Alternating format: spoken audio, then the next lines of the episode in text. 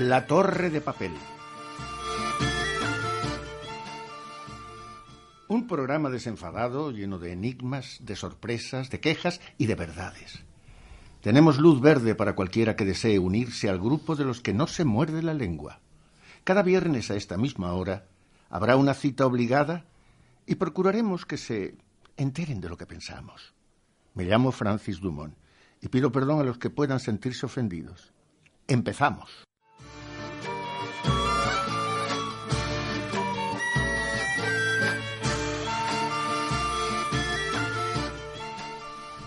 Esta es la hora de papel, eh, la torre de papel, un programa que hacemos todos los viernes intentando sacar lo más eh, jugoso de las noches de, de nuestra provincia y de nuestra ciudad. Hoy vamos a hablar de las noches de Graná, no de Granada, como le gustan a los granadinos, las noches de Graná. Granada ha cambiado mucho. Tenía noches mágicas. Yo recuerdo mis paseos por la avenida del, del Río Darro, donde al final siempre había una venta, donde te abrían los brazos como a un cansado peregrino que aún no ha agotado todas sus energías para beber de la savia embrujadora de una noche granadina. La respuesta no está en la juerga, donde el elixir del alcohol distorsiona la realidad de la vida misma. Esclavo en la plaza de San Nicolás para beber los últimos minutos de la noche y con el alba, donde el fulgor tímido del día empieza a cobrar vida y nos convierte en peleles, apagando el brío y la fortaleza que nos trajo la intención de comernos la noche de Granada. Es imposible hablar de esas mágicas noches omitiendo el cante, la zambra, el poema interminable de un bardo furtivo que se sienta en una roca de la cuesta de las perdices con la enamorada de turno. Sí, porque en las noches granadinas el amor no existe, se inventa. Existe una patológica necesidad de amar el amor. Escuchadme, estemos enamorados, Vuestras noches en Granada os ha estigmatizado y eso os lleva a ser diferente a los demás. Si habéis vivido el amor de la penumbra en una venta alejada, haciendo el amor con una hermosa o hermoso sobre una alfombra ante la silente hoguera que es incapaz de romper el sueño de unas horas. La torre de papel quiere desvelar con un hado de la noche, hoy, un hado de la noche, ¿Cuáles han sido las circunstancias de que Granada no tenga estas noches de antes? Quizá el decorado ha cambiado porque el granadino también ha cambiado, una nueva generación indiscutible tiene una diferente visión de lo que es divertirse. Ya todo lo que hace cuarenta o cincuenta años hoy no tiene la misma audiencia. De eso queremos hablar precisamente con el hado de la noche, el hombre que quizá tenga más testimonio que ofrecer que ningún otro de los que vivimos en esta ciudad. Se trata de Curro Albaicín. Buenas noches, querido Curro. Muy bien, en principio lo que queremos es que nos hable, acércate un poco el micrófono, lo que en principio nos gustaría es que nos hables precisamente de ese premio que os han otorgado en Valladolid. Bueno, pues hacía, en el... hacía muchos años que yo ya llevaba luchando por por recuperar las cosas del Zagromonte, haciendo un libro con cancionero para recuperar los cantes. Y ya pues hablé con Chu Gutiérrez, la directora maravillosa granadina, y le expliqué que queríamos hacer un, gran documental sobre el Zagromonte que hacía falta para demostrar también al mundo del flamenco de que en Granada había un, buen flamenco, que siempre estaba un poco apartado porque decían que habíamos empezado a actuar para turismo. Y Chu, pues la idea le pareció maravillosa hicimos un documental de hora y media, dura más que lo que el viento se llevó, y a formar un taco en Valladolid. La gente, sobre todo la gente, estaba en pie, los tres días que han hecho de proyección y luego han hecho dos días en Madrid, la gente en pie haciendo parma. Yo creo que lo importante de este documental es que a la gente le haya gustado, claro. Bien, hablando de otras cosas, por supuesto, el, el tema que tenemos ahora mismo en nuestra mesa es las noches de Granada. La Granada de hoy y la Granada de antes. Tú llevas muchísimos años, no voy a decir Toda mi vida. cuántos, pero sí, desde que prácticamente eres un bebé. Y tú has vivido la evolución generacional que se ha ido produciendo a lo largo de los cambios generacionales. Y hoy en día la Granada de hoy no es igual, ¿verdad? Claro, porque la gente ha evolucionado, todos hemos evolucionado Y hoy ya lo que nosotros veíamos tan romántico, nosotros éramos más románticos. Yo no digo que en los jóvenes no haya romanticismo, ¿no? Pero nosotros éramos más románticos. Yo me gustaba por la noche cuando ligaba, en los años 70, que es cuando yo ya empiezo, puse la cueva en el Sagromonte, cuando la movida subió de Granada y al Sagromonte, con la movida joven. Pues yo me gustaba ligar, irme a Zarmigué, el Harto y a la silla del Moro a hacer el amor. Me encantaban esos dos sitios. Y hoy ya la gente, pues claro, normal. Bajo las estrellas. Claro, tumbado en la tierra, con las piedras. Entonces ya claro, la, gente joven ya por las discotecas, que hay mucho ruido, no pueden hablar, no hay una conversación. Eso es lo que siempre me extraña, con lo bonito que era cuando nosotros no íbamos a sitios donde podíamos hablar y contarnos nuestra historia, y ahí surgía todo, hablando surgía ya todo.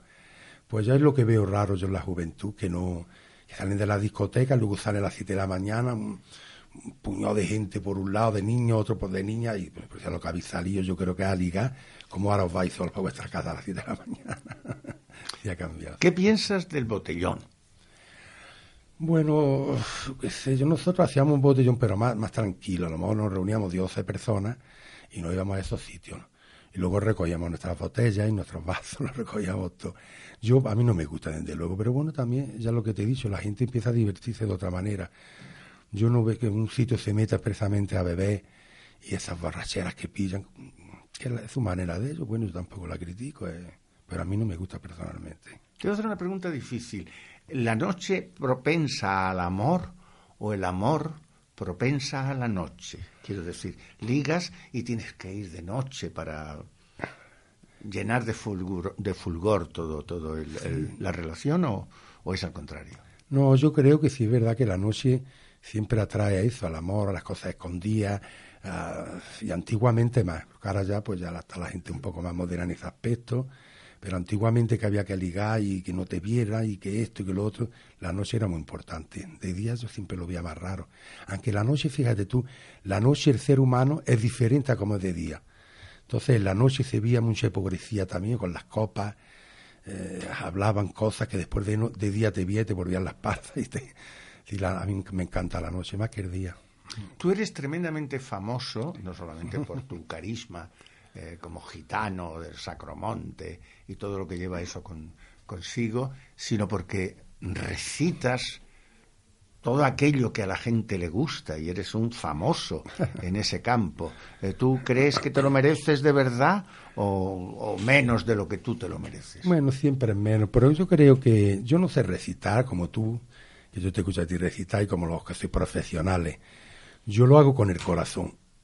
Y yo creo que a la gente esas cosas cuando te ven que te sale del corazón, le gusta mucho. Además, siempre recito poemas de amor y de desamor. Y es lo que todos los seres humanos hemos pasado, el amor y el desamor. Entonces se siente la gente muy identificada con las poesías que, lo hacen otros, lo hace Manuel Benítez Carrasco, lo hace García Lorca, o Rafael de León, o algunos Cernuda. Y, pero yo creo que sí, que, el amor, la noche es muy importante para la noche. ¿Cuál es para ti el poeta preferido?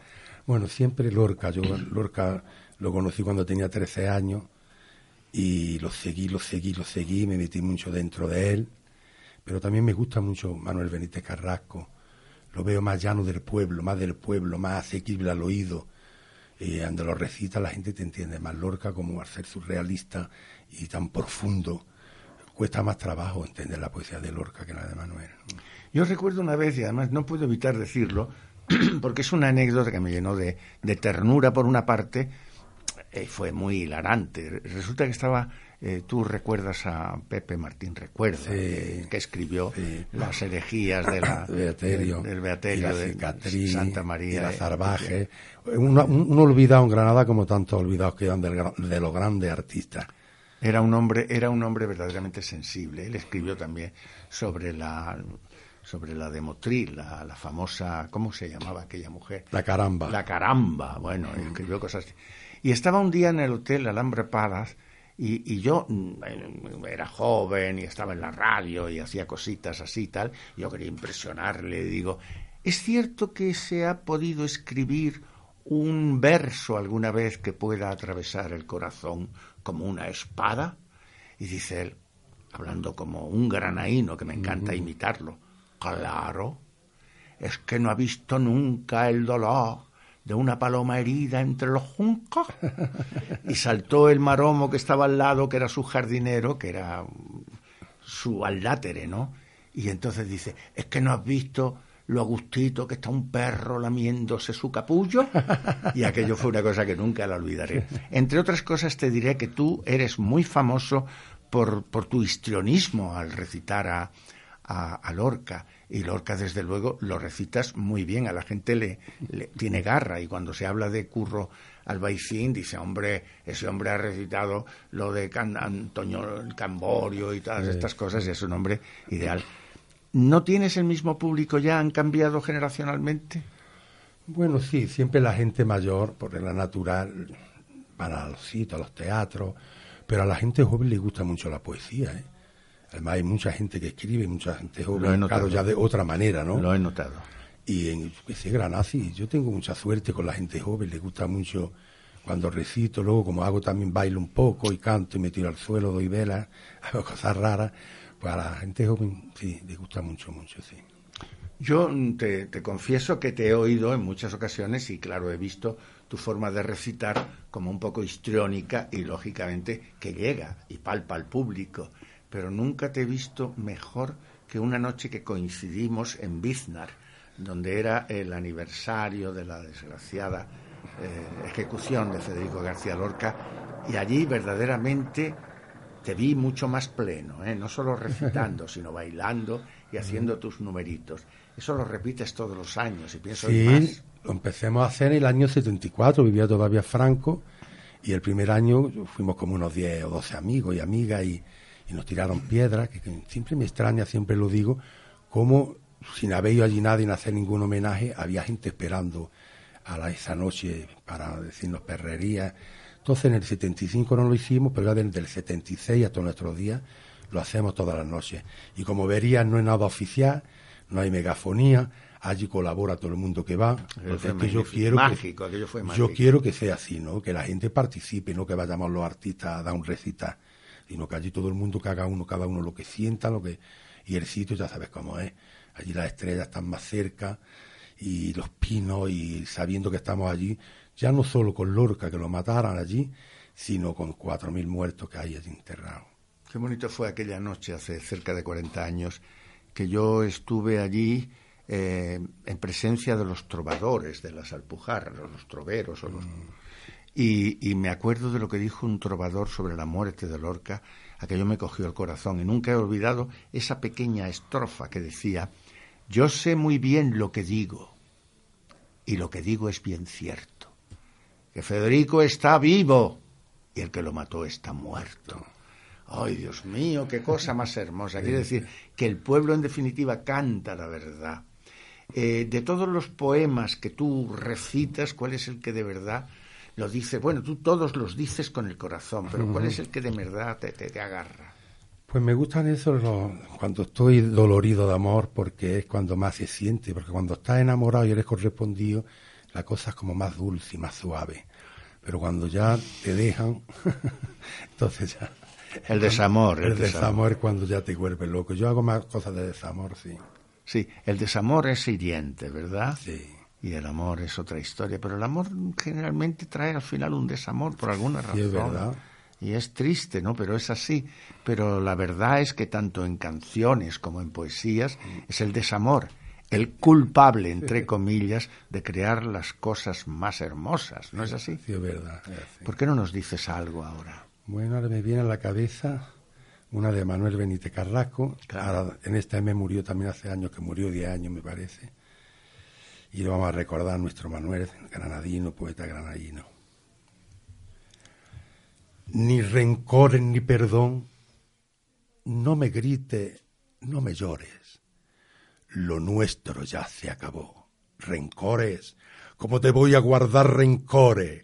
Si no le va mi señorío, guardarle rencor a un río que fue regando mis flores tú medites los mejores cristales de tu corriente, y no sería decente maldecirte por despecho, si sé que tienes derecho a dar o a negar tus fuentes. Me brindaste tu latido, tu boca nunca besada, tu carne nunca estrenada con dos ojeras temblando debajo de tu mirada. Me diste el primer te quiero que es el que más atosiga y llenica de fatiga, me diste el beso primero. Y hasta que llegó a tu alero aquel mar viento ladrón, yo sé que tu corazón fue mío por vez primera, y sola mía la acera debajo de tu barcón. Por eso yo bien nacido, ni te odio ni te aborrezco, al contrario, te agradezco todo cuanto me has querido. Que has ido, barca mía, hacia otro mar, yo no te puedo odiar por esa mala partida, por odiar. Odiar en esta vida es un cierto modo de amar. No vengan más a mi lado para pedirme perdón, que el perdón es la razón de volver a lo pasado. Y lo pasado, acabado. Que por qué pasó, que qué pasó, déjame, déjame que viva yo sin rencor y sin perdones, que por mucho que tú me llores, lo nuestro ya se acabó. Muchas gracias. Por supuesto, eh, ahora me ha llegado a la mente cuando le hice la última entrevista de su vida, se la hice yo a, Manuel Benítez Carrasco, que vivía en Gran Capitán, que su hermana era monja. Sí, sí. Y entonces me dijo una cosa que la tengo grabada en el alma, porque tengo la obligación moral y social de darla a conocer.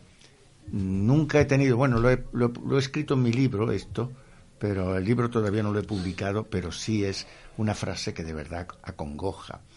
Manuel Benítez Carrasco, en aproximadamente 75 años, escribió unos versos. Con 20 años escribió, que tú lo sabes, que tú lo habrás oído, Placeta del Salvador. qué bonita. Tres acacias en el aire y mi madre en el balcón. Y cuando llegó a tener unos 50 años, escribió Placeta triste del mundo, placeta del Salvador. Ya no están las tres acacias, ni tampoco está mi madre, pero no está ni el balcón. Y luego ya con cerca de setenta años escribió Hay placeta desdichadas, placeta del Salvador. Sé que no están las acacias, ni tampoco está mi madre, pero no está ni el balcón. Y esta no la había publicado y le dije que ya la daría a conocer. Eh, la verdad es que estamos haciendo este tipo de entrevista porque hemos visto que se ha perdido algo de la noche de Granada. ¿Qué crees tú que se ha perdido? Pues creo que eso, se ha perdido, la gente joven ya se divierte de otra manera. Nosotros éramos, aparte que no teníamos dinero para tomar muchas copas, hablo de la juventud, Luego estaban los señoritos que sí se divertían de otra manera, claro, como siempre. Pero la gente jovencida a pie, lo normal, ya no se divierten igual. No, porque ya te he dicho, nosotros nos gustaba irnos a sitios bonitos, a miradores de Granada, a ver, a hablar, a, contemplar el paisaje, la luna, la noche. Y hoy ya no, hoy ya está como todo más acelerado, pero está en todo, en toda la vida, la vida está más acelerada. Y en aquel tiempo había mucha calma, había más calma, aunque también cuando yo era joven, había muchos deseos también de libertad. Después de la dictadura del franquismo fue durísimo aquello y la juventud estaba muy marcada en muchas cosas, la mujer sobre todo. Siempre la mujer en todos los sitios es la que más sufrido, es la que más vale y es la que más ha luchado y la que más ha trabajado. Sin embargo, pues siempre ha estado más perseguida. En aquel tiempo lo mismo ver a una mujer de noche en un bar era como un poco raro. El hombre sí tenía más libertad. Ha cambiado todo eso, ha cambiado mucho, sí, pero total, ha cambiado total. Granada ha sido siempre una gran plataforma para lanzar a grandes bailarines o bailadores, a grandes bailarinas y a grandes cantantes o cantores, lo que tú quieras, pero ha habido mucho, ¿no es así? Sí, ha habido mucho, pero Granada, bueno, no Granada en sí, que la tierra es la más bonita del mundo, y nacer en Granada ya es un punto para tu arte, pero lo que es los políticos granadinos, pero de esta época, de la otra y de la otra, de todas las épocas nunca ayudaron a, al mundo del flamenco ni al mundo artístico. De aquí todos los que tenían, todos los que despuntaron se tuvieron que ir. Además, esos niños a vivir en capitales grandes donde sufrieron mucho en pensiones y mala vida, en mal comer, pero no Granada ya sabes cuando recuerda a sus hijos, cuando ya han triunfado. Entonces sí, ya te dan un, un puesto, le pasó a Enrique Morente, que para descanse igual, Morente hasta que no triunfó en el mundo, no triunfó en Granada. Y como ese todo que te llamaba al auto de Martín Recuerda, todavía no triunfó Martín Recuerda en Granada. Y han sido verdaderos genios, pintores. Yo hablaba con Enrique Padial también y me lo decía. Y es verdad que Enrique también cuando triunfó y vino cuando desde Granada no, no se hace nada. Y luego también porque los políticos no son sensibles, ni tienen arte, ni conocen el arte. Se tenían que dejar guiar por los de cultura que tuvieran en sus puestos, de que, le explicara, es que no saben, no tienen idea. Luego hay mucho amiguismo, siempre lo ha habido. Y ahora hay mucho amiguismo, se lo dan todo a los, a los amigos, a los que militan en los partidos. Y hay gente joven con unos valores impresionantes que tienen que ir a estudiar a Sevilla Flamenco, a Córdoba y es una pena que tengan que ir de ciudades para poder triunfar y para poder hacer la carrera. Sin embargo, Enrique Padial, que lo considero un gran amigo mío, un gran pintor, escribió un libro que se llamaba, eh, era un 5 de, de, enero o algo así, que nació él el 5 de enero. Y yo le pregunté, digo, Granada, perdonad la expresión, te ha puteado, porque en realidad su pintura muy barroca para la época y todo eso, pues el hombre se fue a Madrid y allí se está, eh, está muy bien, está vendiendo, y aquí no, y sin embargo no deja de amar a Granada. ¿Qué tiene Granada para que no la dejes de amar? Granada, yo creo que como todo, la, toda la gente, los gallegos, le entramos riña a nosotros. Yo digo que Granada para mí fue como una zarza de espina que me enreó y no me dejó salir. Y claro, me hincó la espina porque yo he sufrido mucho en Granada pero luego me dio también su fruto, me dio la mora y la flor desde el morar. Y entonces, pues yo, yo la, tengo como una cosa que me enredó y no me dejó salir. Los artistas que vienen de fuera, que se quedan aquí a vivir, se quedan enganchados viviendo en Granada, yo creo que es la luz, es también ser una ciudad que la conoce pequeña. Y había una frase de Lorca que decía, Granada, Granada solo tiene salida por las estrellas. Y es verídico que después la hizo Carlos Cano en La manera Imposible y te enrolla y te enrea. Pero claro, si tú eres artista y tienes otra idea, te tienes que ir. Luego vuelves y estás loquito por volver, porque claro, tu tierra tira mucho. A mí me tira. Fíjate que yo no salí. Bueno, he salido, he recorrido medio mundo, pero sí que he, vuelto. ¿Entiendes? Yo no puedo salir, yo no puedo estar. Me vi de vacaciones un mes, ya estoy loco por venirme a los 10 días. No sé, ya te he dicho, es como una zarza que me enrolla y que no me deja salir. Tú no piensas irte nunca fuera de Granada, claro. Había muchos momentos que lo pensé, y sobre todo cuando era joven. Lo que pasa no quise dejar a mis padres porque yo tuve que empezar a trabajar muy jovencito para ayudar a mi casa, que éramos muy pobres. Y luego me pesó porque a mí me hubiera pillado la movida de Madrid cuando estaban todos aquellos locos allí. Y yo hubiera, yo creo que hubiera hecho teatro, que es lo, que a mí me gustaba. Sin embargo, en Granada me tuve que quedar y inventarme yo mi arte y hacerlo yo, ahí como pude. Curro, nos gustaría que te despidieras de nosotros, por supuesto, con algo de lo tuyo, de lo verdaderamente intrínseco en tu alma, de lo que es Granada, el Sacromonte, esas uh, noches de juerga de los gitanos donde tú de verdad notas que lo tuyo está impactando en, la audiencia. Sí, no, yo me, me, acuerdo mucho de las noches de los años 50 cuando vino a, a Granada y al Sacromonte vino mucha gente de Hollywood. Yo conocí a Bagarne, que estuvo en la Cueva de la Rocío y en Cala Golondrina, conocí a Betty Davis, conocí a Carol Beque, conocí a Bárbara Ulto, conocí a muchos artistas allí y yo, me quedaba viendo aquellas bellezas y, y, María Félix nos llamó y nos dijo que fuéramos a buscarle pencas pequeñitas para hacerse una, una ensalada de penca y nosotros no sabíamos que aquello se comía. Como mexicano. Claro, y cuando las gitanas vieron que lo coció y aquello estaba tan agonizado que con la de hambre que hemos pasado y, no sabíamos, que no sabíamos que las pencas se comían. Y las ortigas también, ¿eh? Sí, y nos comíamos los chumbos, los chumbos de las pencas y nos los comíamos, pero eso, dice, hay tantas anécdotas que yo las viví y de veras que era esplendor en el barrio y cómo se divertían, nada más que de cante, estaban hasta por la mañana, pero Reyes, mm, presidente, ahí va Perón, la vimos, vino mucha gente importante, esa noche la que me recuerdo, y luego ya la de mi juventud, mis noches de sosiego y de, y de placeres, cuando tenía 24 años y 20, que estaba yo muy apañaico, con mi patilla muy larga, las patillas muy largas. Y entonces pues me acuerdo de todas aquellas cosas y sobre todo que nos gustaba, éramos más románticos. A mí me gustaba una noche de lluvia, una noche de aire, un día de estos calurosos, esas noches de calor, que no podía dormir, te salía a la calle y buscaba carne humana. Bueno, eh, Curro, Curro Albaicín es un hombre que aparentemente, así de lejos, se le ve un hombre casi preocupado continuamente, con una seriedad muy parvularia, pero cuando entra un poquito en la vida de, de este hombre se ve que tiene un corazón muy grande, un alma muy sensible, y nos gustaría oír el adiós de esta despedida con algo tuyo. El otro día me fui al rincón de los recuerdos y vi un letrero que decía, si te he visto no me acuerdo tonterías, porque en el mismo rincón otro letrero decía, no te engañes corazón. Y entre letrero y letrero me quedé pensando un rato, cuando quise darme cuenta, ya te estaba recordando.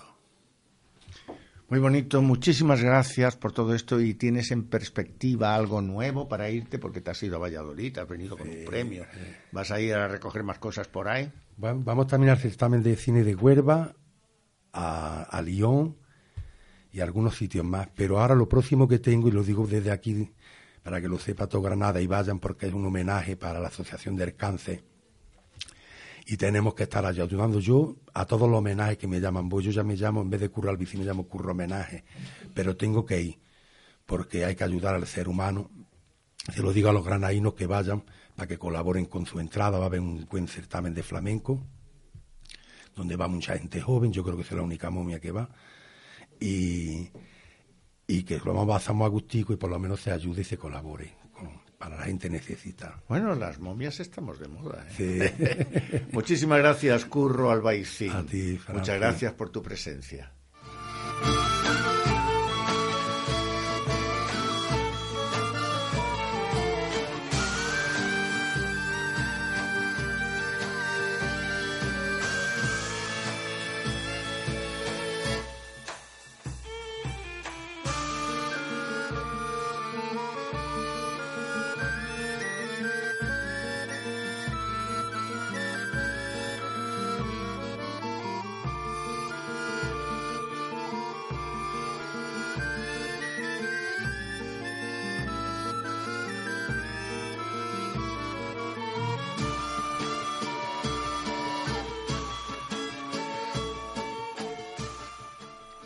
Hay que ver, hay que ver la cantidad de cosas que yo oigo todo al, día. Me cuentan unas cosas más raras.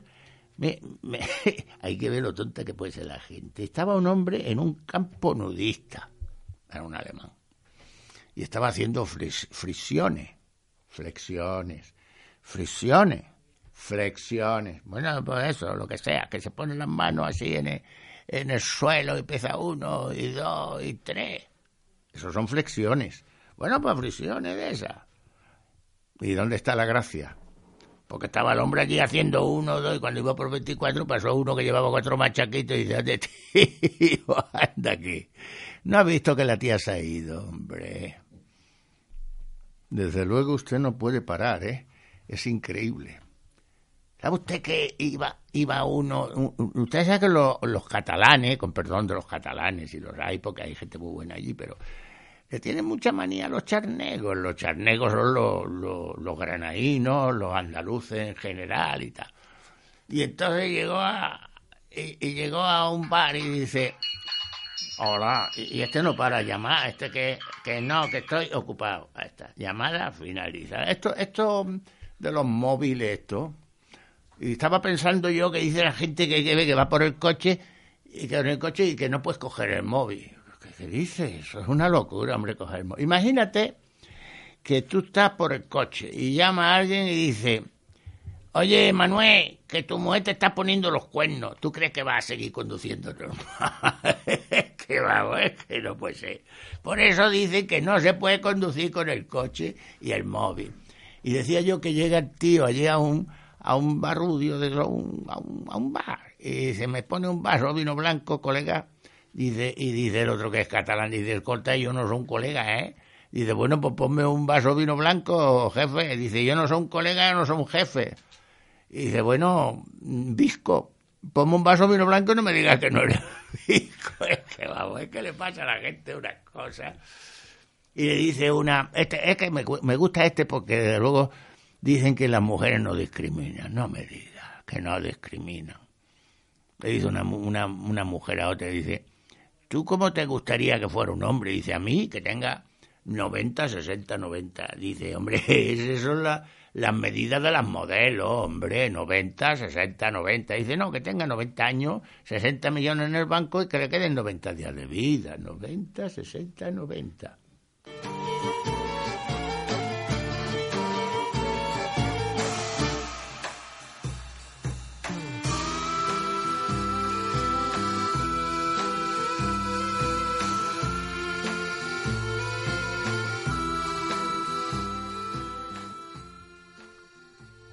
Bueno, rompemos ahora con un tema que interesaría a todos, porque en esto de las enfermedades que no son muy conocidas, han salido a la palestra personas que tienen de verdad una, una patología muy seria. Y tenemos aquí a dos personas que nos van a hablar precisamente de esta patología, conocida con las siglas TOC, que es trastornos obsesivo trastornos obsesivos compulsivos.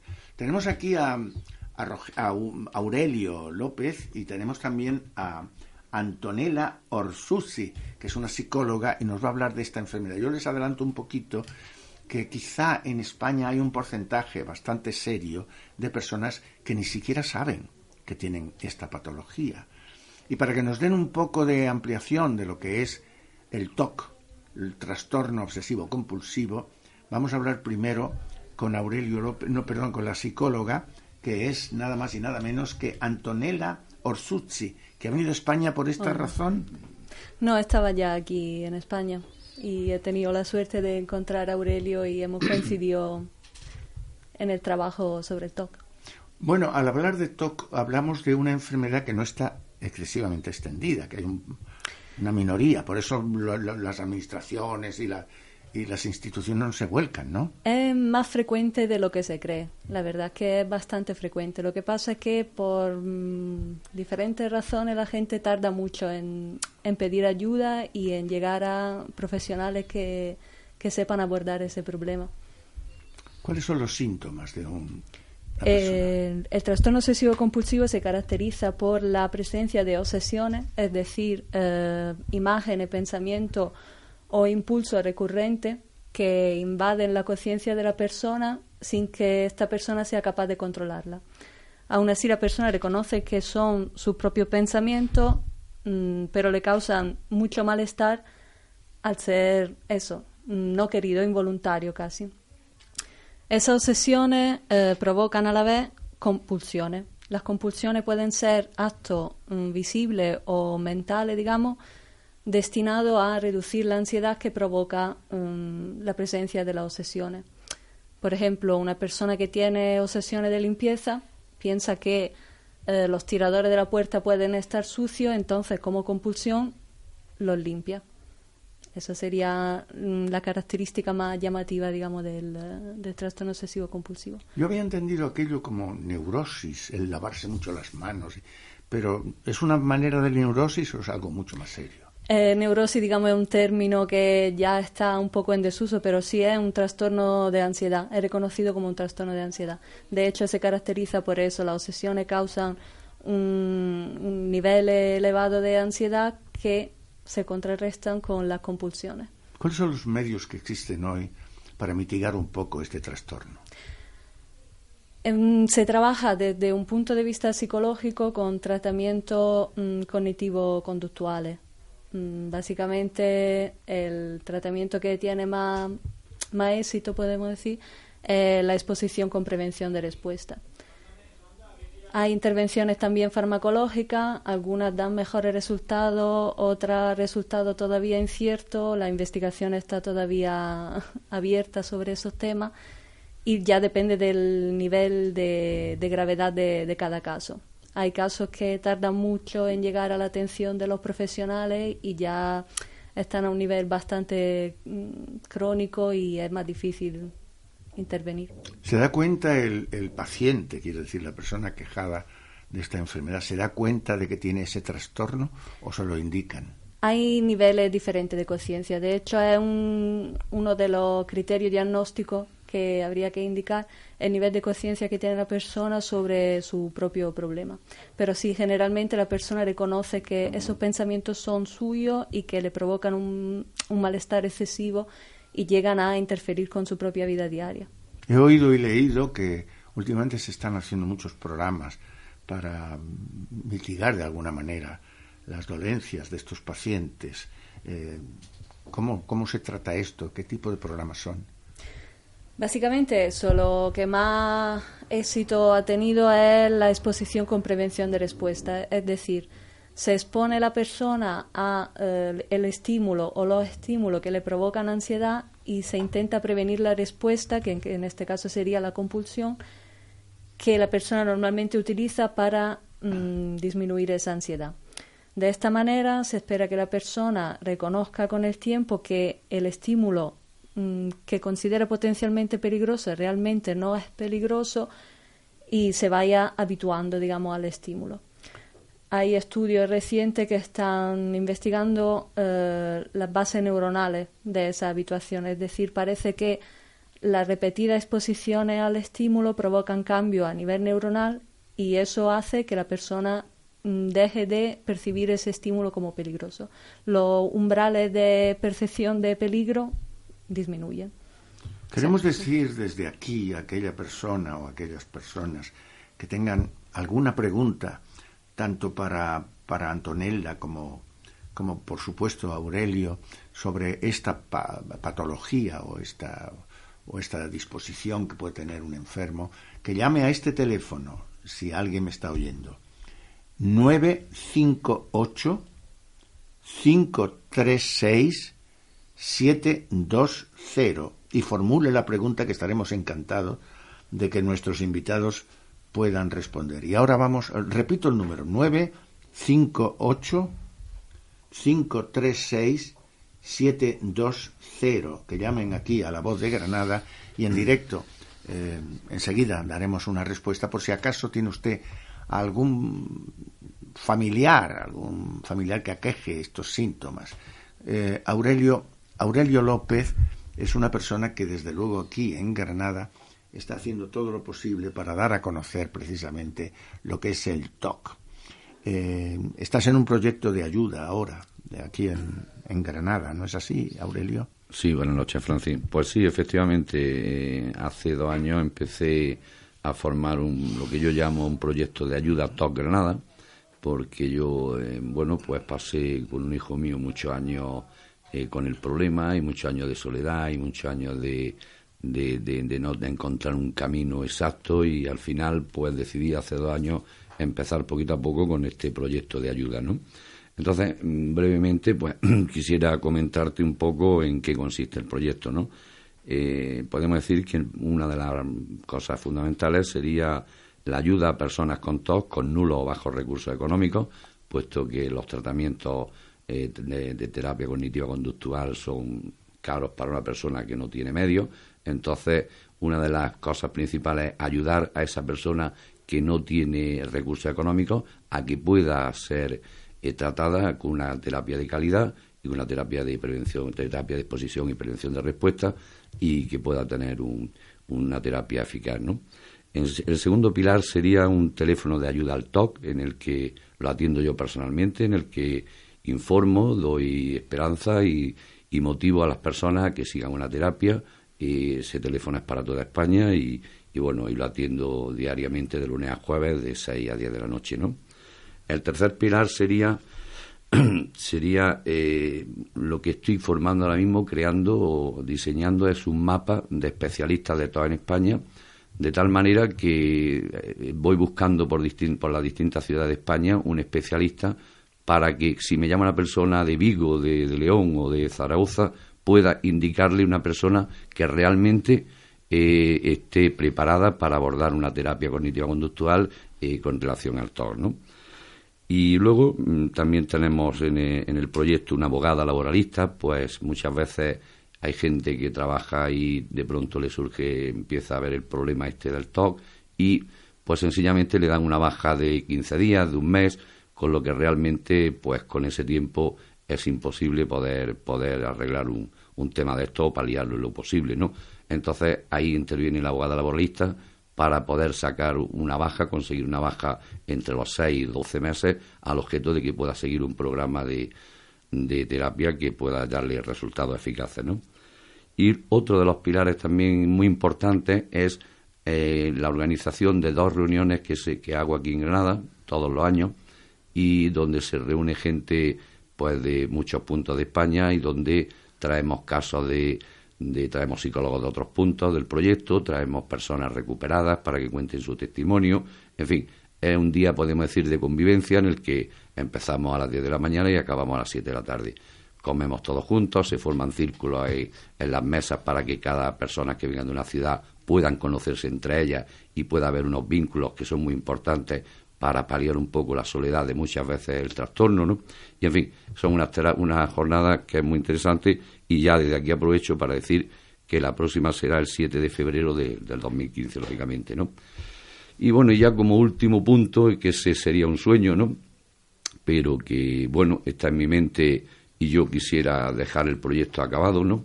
Pues sería eh, lo que se llamaría, lo que haríamos sería una fundación, ¿no? O sea, ese proyecto en el que básicamente la idea sería eh, tener una casa en el campo, una casa grande, una casa entre 800 900 metros cuadrados, donde podamos hacer intervención de terapia los psicólogos del proyecto, puedan, eh, sobre todo para personas que tienen problemas en sus casas a nivel de conflictos, a nivel de, de parejas desestructuradas y tal, donde es más difícil hacer una recuperación, pueda hacer una terapia intensiva en, la, en esta casa de campo y puedan estar en unas condiciones óptimas para abordar la terapia. ¿no?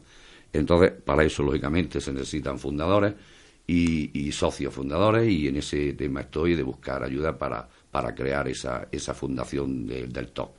Bueno, lo que sí es cierto es que me parece que es la primera vez que tenemos la oportunidad de oír a través de las antenas a alguien que está interesado en lo que es el TOC. Para ello puede usted dirigirse a Antonella o bien a Aurelio. Eh, Antonella es nuestra psicóloga. Eh, buenas tardes. Buenas tardes. Sí, sí. Pues yo, en principio, me eh, dirigiría a cualquiera de los dos. Muy bien. se trata de, al oír algunas de las cosas que decía Antonella, de las personas que mm, a lo mejor limpian muy bien el picaporte o el mando, me acuerdo que mi mujer lo que le sucede es que ella se levanta todos los días y lo primero que hace es limpiar los, los pomos de los grifos de la cocina. O sea, de una, de una manera sistemática, ¿no? Entonces, eh, bueno, y, yo llegué a la conclusión hace mucho tiempo que no, que es que no lo puede evitar, es que tiene que limpiar el, el pomo del, del, grifo y dejarlo reluciente. Así como otras cosas, por ejemplo, a la hora de lavar la fruta. O sea, a la hora de lavar la fruta se, se lava una manzana, no se lava una manzana en el grifo con dos manos frotándola por todas partes en un instante, sino que se lava una manzana cogiéndola con una mano, frotando con la punta de los cuatro dedos de la otra por parte y, la va girando por parte, de tal manera que yo ha habido veces que le, le he medido, le he medido eh, eh, lo que los minutos que tarda en lavar una manzana, eh, pues los litros de agua que ha, que ha derrochado en lavar las manzanas de los cinco de la familia, ¿no? Entonces, porque, pero en fin, yo llevo mucho tiempo con, con estas cosas y lo veía como, como normal o poco normal pero sí a veces efectivamente se hace difícil la convivencia. Y entonces me doy cuenta que a lo mejor es un toque. No sé si, si ustedes me pueden indicar algo. Sí, va a hablar Aurelio o, la, la, psicóloga Antonella. Vale. Hola, buenas tardes. Hola, buenas tardes. Mm, bueno, en principio decir que antes de hacer, de hacer una cualquier evaluación diagnóstica habría que evaluar muchas variables, ¿no? Pero mm, uno de los indicadores, digamos, que siempre se tienen en cuenta es eh, el nivel de malestar que le provocaría a la persona, por ejemplo, el hecho de no poder llevar a cabo lo que es el ritual. Entonces eso podría ser un buen indicador, o sea, ¿Qué pasaría si la persona se viera imposibilitada a, por ejemplo, eso, mm, lavar la manzana de una determinada manera y tal? Los niveles de ansiedad que eso le provocaría. Luego, a partir de ahí, mm, así a distancia no podría, no me atrevo a, dar un juicio diagnóstico, pero todos tenemos nuestra pequeña manía, ¿no? Digamos, pero siempre, eh, digamos, se habla de trastorno cuando esa conducta, esos pensamientos esa ansiedad nos provoca un nivel de malestar que va por encima de los niveles normalmente aceptados, digamos. Muy bien. Eh, Aurelio, ¿tú tienes que añadir algo a esto? Mm, hombre, no, yo solamente por la experiencia que tengo hablando con muchas personas, lo que ha dicho Antonella es lo, que es y es lo correcto, ¿no? Tan solo comentarle un poco de, bueno, hay una pregunta que, como ha dicho Antonella, que había que trabajar muchas variables y ver muchas variables, pero algo habría también que preguntar como qué tiempo destina eh, su mujer para lavar, para limpiar los pomos y para limpiar las manzanas y otras cosas. O sea, ¿cuánto tiempo dedica a limpiar algo que ya está limpio durante el día? ¿Una hora, dos horas, media hora, tres horas? Esa sería la pregunta. Dicen que, que Manuel de Falla, el famoso compositor, utilizaba ocho horas del día para su aseo personal. Este hombre tenía el TOC me gustaría saber qué hacía durante estas ocho horas, pero bueno, la verdad es que si viene una persona a consulta y me cuenta que pasa ocho horas del día aseándose, mm, una de la de la hipótesis que barajaría sería un trastorno obsesivo compulsivo. ¿Quiere esto decir que hay muchas personas que posiblemente tengan un trastorno obsesivo compulsivo y no lo sepan, pero sí hacen infeliz a sus, a sus familiares? no lo saben o muchas veces influyen también, y aquí quería insistir un poco sobre ese tema, la vergüenza a la hora de admitir el problema. Es decir, que muchas personas mm, reconocen como tontería, ¿no? Digamos, esos rituales o esos pensamientos que tienen. Exactamente. Y por eso mismo se, se avergüenzan a la hora de hablar de ese problema con otras personas. Y no, o sea, esa vergüenza es lo que hay que eliminar. Es un problema bastante frecuente. Es un problema y como tal hay que afrontarlo y ya está. No hay, no hay vergüenza ninguna. Muy bien, pues antes de despedirnos vamos a poner una canción italiana, pero quería decir algo antes, Aurelio, adelante. Sí, tan solo yo quería decir eh, que cualquier persona que nos esté oyendo y que piense que puede tener eh, este problema o cualquier amigo que conozca o familiar, eh, le voy a decir mi página web al objeto de que pueda informarse del proyecto y a partir de ahí tenga eh, nuestros teléfonos y tal, ¿no? Entonces, eh, la página web eh, nuestra es tocgranada.com. Lo repito, tocgranada.com. Y también a través de Facebook pueden hacerse amigos nuestros y, y poder hablar tanto en privado como público, que sería la página de Facebook, sería Aurelio Toc Granada. Aurelio Granada, solamente eso, Francia. Gracias a Antonella. Nos ha dicho que le gustaría oír una canción italiana, romántica. O si no, cualquier canción romántica. Es una mujer joven, muy atractiva, que llevas ¿cuántos años, cuántos años llevas en la, la psicología? En la psicología ya... pues... Siete, siete años. ¿Siempre en España? No, en España no terminé la carrera en Italia, empecé ahí, luego pasé. Muy bien, pues adelante, esa es muy bonita. Vamos a oírla.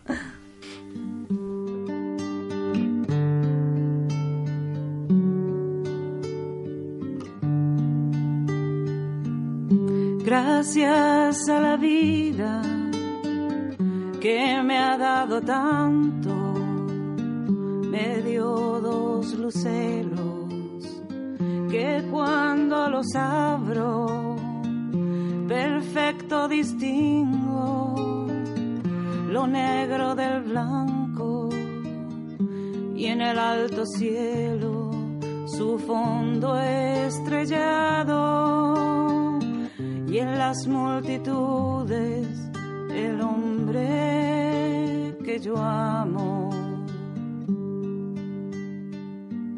Gracias a la vida que me ha dado tanto, me ha dado el oído que en todo su ancho graba noche y día, grillos y canarios, martillos, turbinas, ladridos, chubascos y la voz tan tierna de mi bien amado. Gracias a la vida que me ha dado tanto, me ha dado el sonido y el abecedario, con él las palabras que pienso y declaro, madre, amigo, hermano y luz alumbrando la ruta del alma del que estoy amando. Gracias a la vida que me ha dado tanto, me ha dado la marcha de mis pies cansados, con ellos anduve ciudades y charcos, playas y desiertos, montañas y llanos, y la casa tuya, tu calle, tu patio. Gracias a la vida que me ha dado tanto, me dio el corazón que agita su marco cuando miro el fruto del cerebro humano, cuando miro al bueno tan lejos del malo, cuando miro el fondo de tus ojos claros. Gracias a la vida que me ha dado tanto, me ha dado la risa y me ha dado el llanto.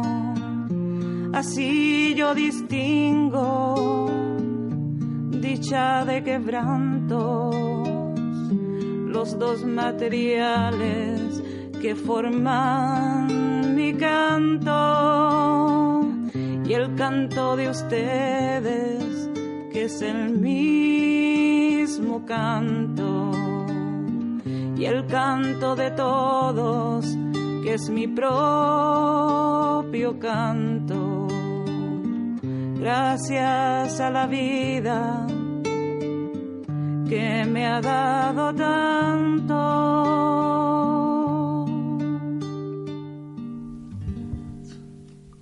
Punto y final en la torre de papel.